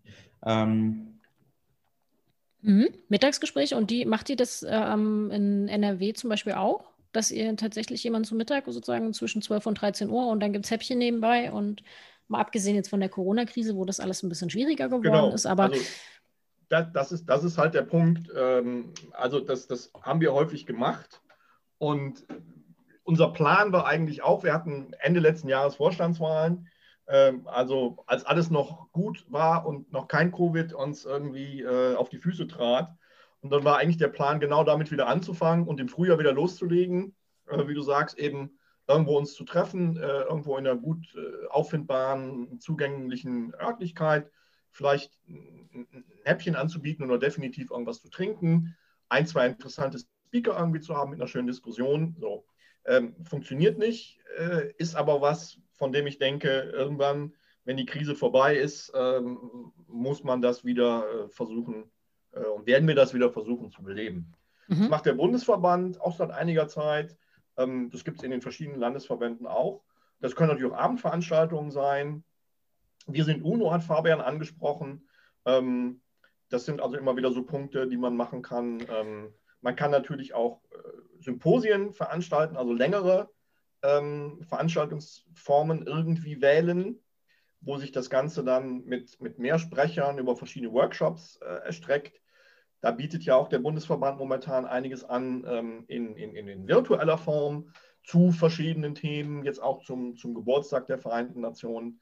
Ähm, umgekehrt ist es natürlich jetzt auch so, dass äh, wir auch gerne eingeladen werden und uns gerne einladen lassen, auf Seminaren zu sprechen und unsere Sicht auf die Vereinten Nationen darzustellen. Äh, wie ihr mhm. auch schon gesagt habt, dadurch, dass wir uns seit einiger Zeit mit den Vereinten Nationen beschäftigen, ähm, haben wir ja auch eine bestimmte Expertise gewonnen und äh, tragen die natürlich auch gerne weiter und können eben auch unsere kritische Sicht der Dinge halt darstellen. Wir werden deswegen auch gerne angefragt, von verschiedenen Stiftungen, von anderen Bildungsträgern, die uns dann einladen und dass wir mal so aus, aus, aus dem Nähkästchen in Anführungszeichen plaudern und wir mal so erzählen, wie wir die Vereinten Nationen wahrgenommen haben. Mhm. Genau, und ich denke jetzt gerade spontan noch an, an, die Studienreisen. Also ich war selbst 2016 in Myanmar auf der Studienreise, die ähm, eigentlich auch jedes Jahr stattgefunden hatte und immer zu einem bestimmten Thema an ein bestimmtes Land fährt, wo gerade ja es eine aktuelle Entwicklung gibt, die sich, äh, wo es sich lohnt, einfach mal genauer hinzuschauen. Und da ist man dann tatsächlich über einen längeren Zeitraum, also über eine Woche, glaube ich, immer ungefähr, ähm, bei der man dann vor Ort, also wir haben in Myanmar dann zum Beispiel einerseits ähm, die UN-Organisation vor Ort besucht, die einzelnen, und andererseits aber auch, ähm, und das fand ich auch wahnsinnig spannend, die Regierung äh, mit dem Militär gesprochen oder das ähm, mit den einzelnen im Parlament äh, mit denen sprechen können und so. Und sozusagen ähm, sich vor Ort einfach zu einem bestimmten Thema äh, genau damit auseinanderzusetzen und eine andere Perspektive zu dem Thema zu kriegen und wirklich eins zu eins hautnah äh, Eindrücke zu sammeln. Und das fand ich schon sehr, sehr eindrücklich und, und richtig, richtig gut. Und die sind auch immer wahnsinnig gut organisiert und also ein wahnsinnig tolles Format, was ich äh, persönlich sehr mag und auch von dem ich auch hoffe, dass es bald wieder ähm, weitergeht. Conny, ich glaube, was man auch noch ähm, anmerken kann, sind natürlich, mhm. ähm, das kommt immer wieder, äh, UN im Klassenzimmer und natürlich Model UN auch.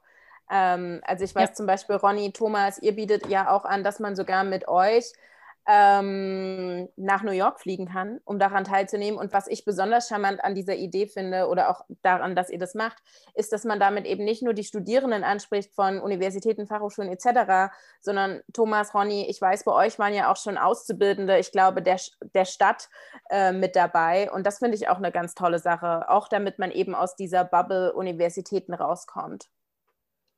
Also das ist äh, in der Tat, das war auch so ein bisschen unser Ziel, dass wir als, als Landesverband selber sagen, wir stellen eine eigene Gruppe auf die Beine.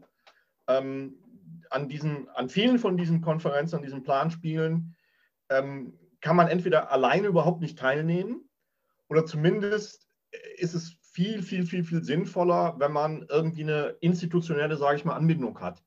Äh, man muss sich ja auch vorbereiten, viele Sachen müssen organisiert werden und so weiter und so weiter. Und da sind wir eigentlich jetzt seit fünf Jahren dabei, dass wir also ähm, da eine ganz normale offene Ausschreibung machen für Leute, die es interessiert. Wir freuen uns natürlich, wenn das Leute vor allen Dingen bei uns aus, aus Nordrhein-Westfalen sind, aber ist jetzt nicht so, dass wir andere irgendwie ausschließen würden. Und wie du richtig sagst, Sarah, da haben wir also Leute gefunden, glücklicherweise, die sonst wenig mit den Vereinten Nationen zu tun haben und die wir so an die Vereinten Nationen heranführen können. Oder die vielleicht irgendwo äh, an der Universität sitzen und würden sich total freuen, wenn es ein universitäres Programm gäbe. Das gibt es aber nicht und dann wären die halt auch im Prinzip außen vor. Und da sind wir so ein bisschen Sammelbecken in Anführungszeichen, um den Leuten die, die ähm, Gelegenheit zu geben. Und ich sage jetzt mal, äh, dieses, dieses Frühjahr, wenn alles gut gegangen wäre, dann wären wir mit äh, fast, fast 40 Leuten ähm, nach New York geflogen, was wegen Corona dann leider abgesagt werden musste. Und jetzt zum Beispiel in wenigen Wochen haben wir ein äh, Online-Model United Nations ähm, mit einem langen Kooperationspartner ähm, aus, aus, aus Kobe in Japan. Und da gibt es eine universitäre Gruppe. Ähm, das werden dann 14 ähm, japanische Studierende sein. Und wir haben auf unserer Seite ja, ein halbes Dutzend von ähm, deutschen Studierenden. Da sind auch noch Plätze offen. Also wer noch Interesse hat, äh, gerne wende sich an uns. Und ähm, weil eben eigentlich im Herbst jetzt äh, von uns eine Studienreise und eine äh, Model UN-Teilnahme in Japan geplant war, die auch eben wieder wegen Corona verschoben werden musste, haben wir das Ganze jetzt auch in den, in den virtuellen Raum verlagert und versuchen da eben auch junge Menschen aus verschiedenen Ländern zusammenzubringen und über das Thema Vereinte Nationen zu diskutieren. Ja, ihr seid da immer echt sehr viel unterwegs. Also das habe ich auch schon beobachtet, dass ihr äh, tatsächlich immer sehr, sehr viel, auch gerade mit den Studienreisen, ich meine, die Studienreisen, äh, von denen ich vorhin gesprochen habe, waren ja, es ist ja eine Studienreise gewesen von, äh, vom Bundesverband und Generalsekretariat organisiert und ähm, das sind sozusagen aus den Landesverbänden heraus gibt es das eben auch und ähm, ja, das ist mir auch schon aufgefallen, dass ihr da echt immer sehr, sehr engagiert seid und sehr viel organisiert. Das finde ich äh, echt cool. Es Vielleicht. ist halt wirklich etwas, was total viel Spaß macht. Ähm, sehr viel Arbeit, aber auch sehr viel Spaß. Äh, und Ronny kann das gleich viel besser darstellen als ich, was eben auch, ich denke, allen Beteiligten unheimlich viel bringt. Also was, was Thomas jetzt nicht gesagt hat, ist, diese, also diese Studienreise nach New York war ursprünglich geplant als einmaliges Event. So, und dann haben wir das äh, gemacht. Und ähm, die Nachfrage hat uns extrem überrascht. Ähm, Teilnehmer, die einmal dabei waren, haben gesagt, macht ihr das das nächste Mal wieder? Was ist denn euer Thema fürs nächste Jahr? Und das hat dann bei uns im Landesverband durchaus erstmal für Diskussionen gesorgt, so nach dem Motto, ähm, wie ist Aufwand und Nutzen? Äh, was haben die Leute davon? Ähm, ist, ist, das, ist das eine gute Variante? Ähm, und ähm, das Aufregende ist, das muss man wirklich sagen, es entwickeln sich daraus auch bei unseren Ansprechpartnern in New York durchaus, ähm, äh, also durchaus sowas wie Partnerschaften. Also äh, wenn, wenn man mit einer spannenden Gruppe da ist und äh, die, unsere Referenten die Diskussion gut finden, dann ist das eher so, wenn man sich verabschiedet, dann auch nochmal wenn ihr wieder da seid, dann ähm, lasst mich das wissen. Das passt nicht immer, weil wir immer thematisch andere Schwerpunkte haben, aber wenn, wenn man also auf Basis einer solchen gewachsenen äh, und ich sage fast so, so, ja, gewachsenen Partnerschaft, ähm, haben wir einen sehr guten Kontakt unterdessen auch in, in sehr sensible Themenbereiche, wo man sagt, das sind Leute, die nicht mit jedem sprechen, äh, weil das auch sicherheitspolitisch durchaus spannende Momente sind, wo wir als Landesverband uns gefragt haben, kann man eigentlich mit dem syrischen Botschafter momentan reden? Ähm, oder ist das keine so gute Idee als DGVN? Und dann haben wir geguckt, wie wir das im Programm sehr gut integrieren können, sodass man ein ausgeglichenes Programm hat und eigentlich eine, eine neutrale Informationsplattform einfach bietet. Und das gibt extrem spannende Diskussionen, die weit über das hinausgehen, was man im Rahmen eines solchen äh, Programms erstmal planen kann, weil die Teilnehmer dann sich feststellen, äh, dass, dass man abends miteinander essen geht äh, oder noch was trinkt und die Diskussionen laufen weiter. Und es gibt, es gibt Teilnehmergruppen, die wir in diesen Exkursionen hatten, die bis heute noch miteinander vernetzt sind, die so, die so äh, online, also diese WhatsApp-Gruppen haben und sich noch gegenseitig zu Veranstaltungen einladen. Also da kreiert man auch wirklich so, so bleibende äh, ähm, Erlebnisse, was ich extrem spannend finde.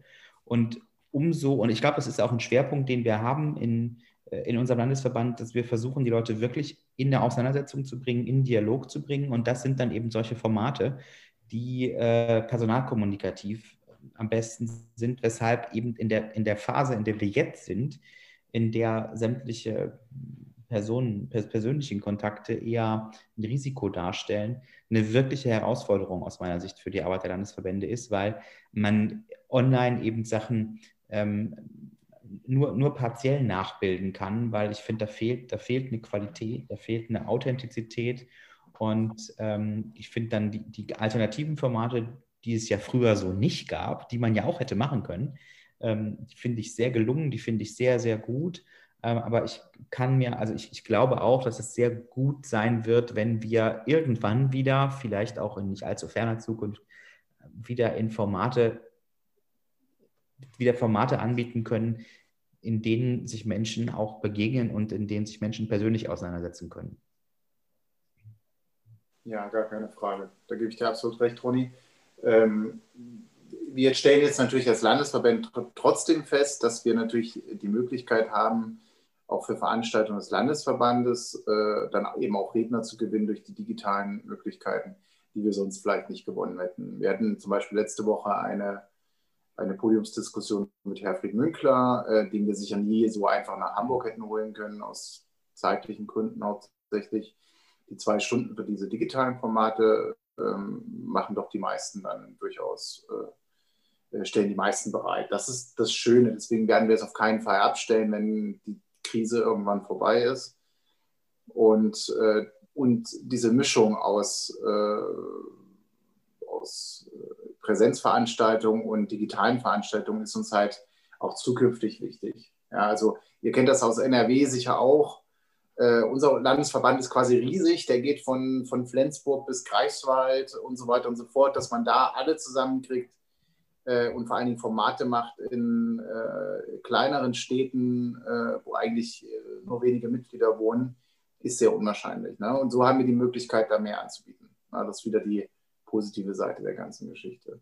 Für alle anderen Formate, also wir als neuer Landesverband gucken euch da noch äh, in Sachsen und in NRW ähm, über die Schulter und klauen uns einfach, was wir für verheißungsvoll äh, halten. Ich hoffe, das stört euch nicht. Ja, auf jeden Fall. Ja, erstens ist Clown die höchste Form der Anerkennung. Ja, okay, und, und, zweitens ist es ja kein Clown. Ähm, Im Sinne von, ähm, das ja das Ziel ist, auch über die Grenzen der, der, der Länder hinaus, über, über die Kooperation der Landesverbände, eben da wirklich zu schauen, weil es im Endeffekt ja eine Win-Win-Situation ist. Ähm, ja. Egal, genau. wer ein ja. Format anbietet, wer einen, einen Sprecher gewinnt, ähm, für denjenigen, der so ein Internet-Web-Talk äh, irgendwie macht und es recht, wenn es eine physische Veranstaltung ist, da freue ich mich natürlich mehr, wenn ich zu 50 Leuten spreche, als wenn ich zu drei Leuten spreche. Ganz genau, ja. Und ja. ich kann natürlich äh, einen, einen hochrangigen Sprecher, wenn ich dem in Anführungszeichen garantiere, Mensch, Sie können zu 150 Leuten in ganz Deutschland sprechen, dann ist das für den oder die natürlich interessanter, als wenn ich sage, und da sitzen dann vielleicht äh, in Wanne-Eickel drei Leute mit Glück. Ja? Hm. Warum soll er das tun? Er hat ja überhaupt keine Öffentlichkeitswirkung. Also deswegen können die Landesverbände natürlich unheimlich viel da allein schon voneinander profitieren. Die Expertisen, die ihr ja auch schon angesprochen habt, ähm, das ist ja auch immer total spannend, wenn man auch hört, ähm, was, was die Leute, die in den anderen Landesverbänden ähm, machen, äh, ehrenamtlich engagiert sind, was die teilweise beruflich machen, was für Kontakte uns das ja auch eröffnet was da für eine, für eine Expertise im Bereich Medien und Technik beispielsweise vorhanden ist ähm, oder, oder Kommunikation, mhm. ähm, welche Kontakte es auch durchaus in andere Bereiche gibt. und teilweise sitzt man da und denkt, ach, das wäre ja total schön und total spannend, wenn ich mal was mit dem Land XY machen könnte. Ähm, aber wie denn? Ja, also Sarah, du hast eben angesprochen, äh, Stadt äh, oder Konstanze. Ähm, also ich meine, ja, äh, das ist auch wieder so ein, so, so ein Zufallsprodukt, wie so häufig, dass ich ähm, mit jemandem, der bei der Ausbildungsleitung ist, ähm, der Stadt Köln, weil ich in diesem Bereich auch ein bisschen beruflich was zu tun habe, dass die halt zu mir gesagt haben, ah, es wäre total spannend, wenn wir mal irgendwas machen könnten im Rahmen unserer Ausbildung, was sich mit New York und den Vereinten Nationen beschäftigt. Nur leider kennen wir da keinen. Ja, das Problem konnte ich schnell lösen. Ähm, und so ist es eben auch. Ich glaube, wenn wir, wenn wir unsere gesamte Expertise mal bündeln würden, die im Bundesvorstand, in den Landesvorständen vorhanden ist, dann könnten wir so mehr oder weniger zu jedem Thema ähm, überall hin, sage ich mal, wenn Corona es zulässt, Studienreisen organisieren, Seminare organisieren. Das kriegen wir schon mit eigenen Leuten bespielt. Und wenn wir irgendeinen Fachmann suchen oder irgendeine Fachreferentin, vermutlich kennen wir irgendjemanden, der irgendjemanden kennt, der den oder die kennt. Ja, das ist auf jeden Fall ein Punkt. Und was mir dazu noch einfällt, ist, dass das, was mir vielleicht so ein bisschen fehlt bei der DIVN, ähm, und da sind wir natürlich auch ein Stück weit selber schuld, ähm, dass, dass, ähm, dass mir das, dieser Plattformcharakter, also ihr habt das angesprochen und das stimmt, bei den Veranstaltungen trifft es immer zu und ich finde es auch mal wahnsinnig bereichernd, wenn man sich dann mit den Leuten tatsächlich wieder trifft. Aber trotzdem finde ich, wäre es irgendwie noch, also weiß ich nicht, fehlt es mir manchmal trotzdem, dass man sich noch mehr mit anderen austauschen kann und noch mehr mit diese, wie du, wie du es gerade eigentlich gesagt hast, diese Expertise bündeln kann und überhaupt mal wissen kann, was macht ihr denn, was habt ihr denn da? Oder vielleicht was, was kennt ihr denn für Leute? Oder hm, also dass da einfach noch ein viel engerer Austausch stattfindet und dass man das noch viel mehr als Netzwerk begreift, auch für junge Leute, die dann vielleicht einen Anknüpfungspunkt daran zu ha also haben und sagen, hey cool, wir haben hier eine Plattform, wir können über die Vereinten Nationen oder eben eben äh, Themen sprechen und äh, vielleicht auch selber organ Dinge organisieren, weil das zeichnet uns ja eigentlich auch aus, dass wir immer offen sind für neue Ideen von außen und dass wir auch für neue Projekte ja eigentlich immer, ja, ja, also völlig offen sind für neue Sachen und für neue Ideen und ähm, auch sehr viel Raum bieten, selber Dinge zu organisieren. Und ähm, das finde ich, könnte man noch verstärken. Also, ich weiß nicht, ähm, Sarah, du wolltest, glaube ich, gerade auch noch was sagen. Genau, ich wollte eigentlich nur sagen, dass ja auch der Podcast, also wie wir ihn ja heute Abend hier machen, äh, genau auch ein Anstoß in diese Richtung ist, dass wir uns auch gemeinsam mal zeigen als DGVN. Es gibt natürlich noch viel mehr Landesverbände, ähm, aber dass wir eben genau wie du schon gerade sagtest, dieses Netzwerk auch einfach nutzen. Und ich glaube, dass wir da auch aus dem, aus dem aktuellen Jahr, so verrückt es auch ist, ich glaube, da können wir auch viel daraus lernen, weil man nämlich äh, sich mit neuen Veranstaltungskonzepten auseinandersetzen musste, mit neuen Netzwerkmöglichkeiten. Äh, und ich glaube, dass wir auch, wie du schon sagtest, auch immer noch was lernen können.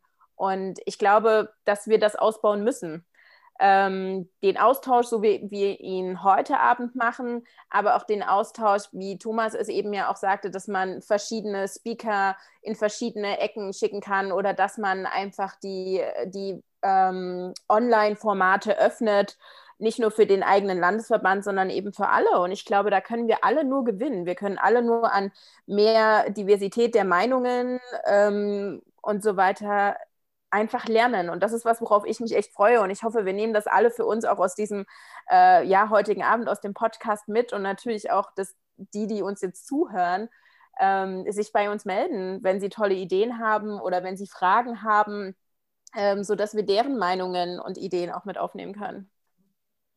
Ich kann da euch beiden nur sehr zustimmen und ich bin zeitgleich aber auch recht optimistisch. Denn Konstanze, was, was du gesagt hast, dass dieser Plattformcharakter, glaube ich, noch stärker werden kann, ähm, ich glaube, das ist ein Prozess und wenn ich ähm, mir mal die DGVN äh, anschaue, äh, zu dem Zeitpunkt, wo ich sie kennengelernt habe, das ist nun auch schon ähm, über 15 Jahre her, ähm, dann war das weit monolithischer und ich glaube, die DGVN hat das stimmt. peu à peu realisiert, dass wir eigentlich ein, äh, ein sehr junger Verband sind, wenn man, also in unserem Landesverband kann ich nur sagen, die letzten Vorstandswahlen haben eine, eine erhebliche Verjüngung auch von der Art und Weise in den Vorstand gebracht, wie wir miteinander umgehen. Ähm, und das bringt ganz neue Energien, das bringt neue Ansätze, das, das bringt tatsächlich neue Technologien ähm, damit rein, die wir plötzlich nutzen, die für alle plötzlich ganz selbstverständlich sind, äh, was vor fünf Jahren undenkbar gewesen wäre. Und ich glaube, äh, dass, dass das ein Prozess ist, von dem ich hoffe, dass äh, auch die, die, ich, die, die Jungen in, in der DGVN den auch ähm, in allen Ebenen vorantreiben, weil ich glaube, der tut der DGVN sehr gut. Und ich glaube, da ist auch mit Blick auf innere Reform dieser Prozess ähm, hoffentlich noch nicht abgeschlossen. Ähm, und das, glaube ich, kann nur dann funktionieren, eben, eben wenn es diese Impulse immer gibt äh, von der Basis. Und in den Landesverbänden, glaube ich, funktioniert das schon, schon, schon sehr, sehr gut. Äh, die Landesverbände sind, glaube ich, auch viel sicht, sichtbarer gewesen. Und äh, wie das Sarah gerade gesagt hatte, die, äh, diese Herausforderungen, die die Corona-Zeit mit sich bringt, äh, hat dazu geführt, dass es eben viel Potenzial gibt, was die Landesverbände jetzt, auch der Bundesverband, äh, gut nutzen. Aber von der Kooperation, glaube ich, äh, wird, wird viel mehr realisiert, als das früher gedacht war. Was logisch ist, weil wenn ich eine Präsenzveranstaltung mache in meinem Landesgebiet, dann ist die Öffnung nicht so attraktiv, wie wenn ich ein virtuelles Format mache, wo das viel einfacher ist. Und wenn wir diesen Spirit rüber retten ähm, in, in die Zeit danach, glaube ich, dann haben wir alle sehr viel gewonnen. Und, und ja. ich denke, wir müssen den Spirit rüber retten und wir müssen uns öffnen für mehr und für neue Ideen. Ähm, nicht nur wegen der Vorteile, die grundsätzlich solche Kooperationen eben wegen der Expertise bieten, wegen der verschiedenen Kontakte, sondern ich denke, weil es absolut notwendig ist, denn es kommt auch zu der Problematik hin oder führt zu der Problematik hin, warum es nicht oftmals zumindest nicht so stattfindet, wie es stattfinden könnte. Was mangelt uns nämlich allen? Das ist die Zeit. Das stimmt, ja. Ähm, und wenn man es dann schafft, diese, diese Arbeitslast äh, auf, auf mehrere Schultern zu verteilen, dann macht das die Sache natürlich auch für jeden Einzelnen viel, viel attraktiver. Und ich sag mal, wenn wir dieses Angebot haben an Leute, die Interesse haben, sich bei uns zu engagieren, bei uns mitzumachen, zu tun gibt es genug. Ja, da stimme ich dir total zu. Und trotzdem, also bei uns gibt es manchmal Anfragen von Leuten, die sagen, hey, ich würde total gerne mitmachen und was, ne, und was, was könnt ihr denn, was macht ihr denn? Und dann, ähm, ja, kann man das Angebot irgendwie darlegen und sagen, ja, wir machen zum Beispiel dies und das. Und, und trotzdem ist es dann manchmal so, oder dass es uns dann schwerfällt, diese Person ganz konkret einzubinden da bin ich auch immer wieder sozusagen am Überlegen, woran liegt das denn dann im ganz konkreten Fall? Also das liegt, glaube ich, einerseits daran, dass wir natürlich aufgrund dieser ehrenamtlichen Arbeit auch selbst ähm, ja. so, sozusagen jetzt nicht diese Leitungsfunktion übernehmen können und, und zumindest nicht die ganze Zeit sagen können, hey, äh, hier, das ganz konkret, diese Aufgabe habe ich, hast du Bock, die zu machen? Oder, na, das setzt ja auch immer ganz viel, entweder ganz viel Leitung voraus oder andererseits ganz viel äh, Eigeninitiative von der konkreten Person, die dann halt sagt, ja, ihr müsst mir nicht irgendwas geben, sondern ich mache halt einfach. So, ne? so, und das ist manchmal schon die Herausforderung, dass, dass schon interessierte Leute da sind, die dann aber, ja, wo man eben nicht ganz so richtig weiß, wie, wie, wo, wie kriegt man diese Energie jetzt tatsächlich an einen Punkt, wo sie, wo sie zünden kann ich finde das sehr überzeugend, was du gesagt hast. Im, äh, also ich, ich bin in einem anderen Kontext äh, im sozialen Bereich auch äh, Vorstand eines, eines großen Verbandes und da gibt es die ganz klare Ansage, Ehrenamt braucht Hauptamt. Ähm, also es braucht eine Anleitung und es braucht sozusagen ein professionelles Setting. Ähm, ja. Und deshalb fängt im Landesverband eben das, das ehrenamtliche Engagement mündet oftmals sehr, sehr schnell in den Vorstandsamt weil, weil das eben die erste Institutionalisierung ist, ähm, aber auch mit einem hohen Maß an, an freiheitlicher Verantwortlichkeit äh, verbunden ist, ähm, weil diese Struktur eben fehlt. Das heißt, ähm, das ist ein tatsächlich limitierender Faktor. Vielleicht kann man den ja mal im größeren Kontext äh, diskutieren. Wie können sich Landesverbände da vielleicht gemeinsam tun und, und, was Stärkeres hervorbringen? Aber das ist ein ganz klar limitierender Faktor, den wir als Verband haben, der der partiell vom Bundesverband aufgefangen wird für einige Projekte. Da gibt es ja sozusagen Koordinationen, das funktioniert mhm. recht gut. Ähm, aber für, für die, die Vielfalt eben ähm, ist es noch nicht ganz da. Das sehe ich auch so. Dass, ähm, man braucht ja immer noch Projekte für die Zukunft. Ja. Da muss und man weil, vielleicht auch wieder ja. hoffen, dass, dass äh, Corona uns da in bestimmte technische Neuerungen in Anführungszeichen hereinzwingt. Vielleicht dann einfach zu überlegen, Mensch, wenn man diese Personen hat, dann schaltet man die mal äh, per Zoom, per Skype, wie auch immer, ähm, zu, einer, zu einer Vorstandssitzung mit dazu. Lädt die Leute einfach mal ein, dass man sich auch mal so ein bisschen angucken kann und mal versucht, so ein, so ein bisschen freien Austausch, so ein bisschen Brainstorming hinzukriegen. Das funktioniert natürlich bei physischer Anwesenheit persönlich immer deutlich besser, aber lässt sich eben auch gerade momentan kaum darstellen. Und das wäre vielleicht so ein Mittelweg, einfach mal zu überlegen, Mensch, wenn jemand da kommt und hat irgendwie Interesse, ähm, dass man schon versucht, die Leute einfach mal irgendwie zuzuschalten. Und wir haben das ja auch, wir haben jetzt einige Treffen gehabt äh, der verschiedenen Landesvorstände. Ähm, wir haben mit den äh, Jugenddelegierten gesprochen äh, per Zoom. Und ich habe immer den Eindruck gewonnen, man kommt aus so einer Sitzung raus und hat unheimlich viel gelernt.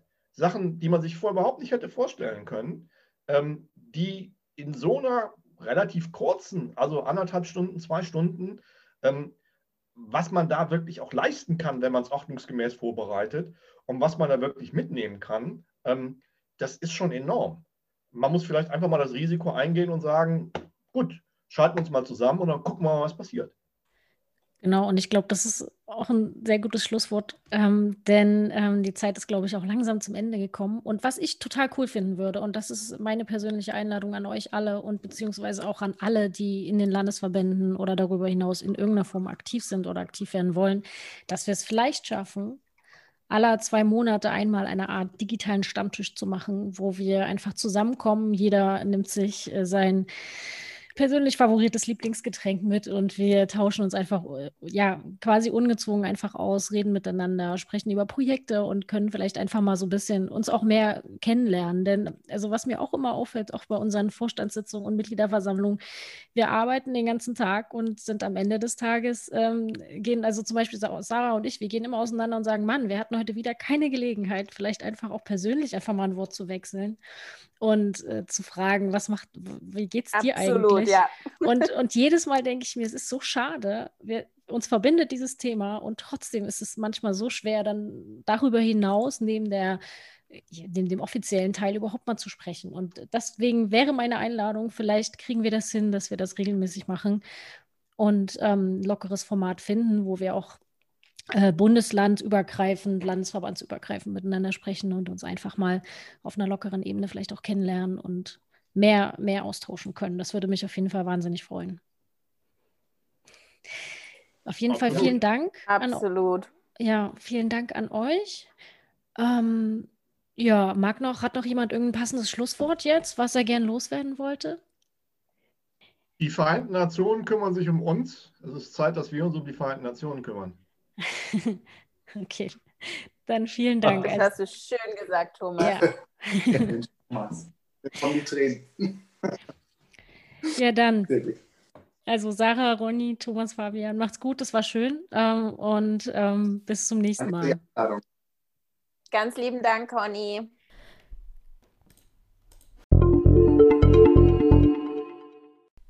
Ja, das war sie auch schon, unsere letzte Folge in diesem Jahr. Und ich möchte mich an dieser Stelle im Namen des gesamten Landesvorstands bei allen GesprächspartnerInnen bedanken, mit denen wir in diesem Jahr sprechen durften. Bedanken möchte ich mich aber auch bei euch, liebe ZuhörerInnen, äh, fürs Zuhören und äh, stetig dabei bleiben. Und äh, die Idee, einen Podcast zu etablieren, bestand bei einigen von uns schon seit einer Weile. Und nachdem uns zunächst organisatorische Schwierigkeiten bedingt durch die Covid-19-Pandemie Anfang des Jahres in die Quere kamen, haben wir im Sommer dann endlich den Entschluss gefasst, mal anzufangen und uns auszuprobieren und so im Rahmen dieses Projekts gemeinsam zu wachsen. Und ich finde es wahnsinnig schön, dass wir unser kleines Team, bestehend aus Franziska Sand, Steve Biedermann und mir, erweitern konnten. Äh, und mein Dank gilt da insbesondere Vanessa Voß, die den Stein für die Reihe UN Recht ins Rollen gebracht hat und sich da wahnsinnig doll engagiert. Und ähm, gemeinsam wünschen wir euch und Ihnen alles Gute für das neue Jahr, weiterhin viel Interesse an den Vereinten Nationen und, auch das kann man nicht oft genug betonen, viel Gesundheit und Lebensfreude. Vielen Dank fürs Zuhören. Macht's gut und bis bald in 2021. UN Hörbar. Wir geben den Vereinten Nationen unsere Stimme. Dir hat gefallen, was du gehört hast? Möchtest kritiklos werden oder hast vielleicht sogar einen Wunsch für eine der nächsten Folgen? Dann schreib uns gern an podcast.dgvn-mitteldeutschland.de. Bis zum nächsten Mal, wenn wir die UN für euch wieder hörbar machen.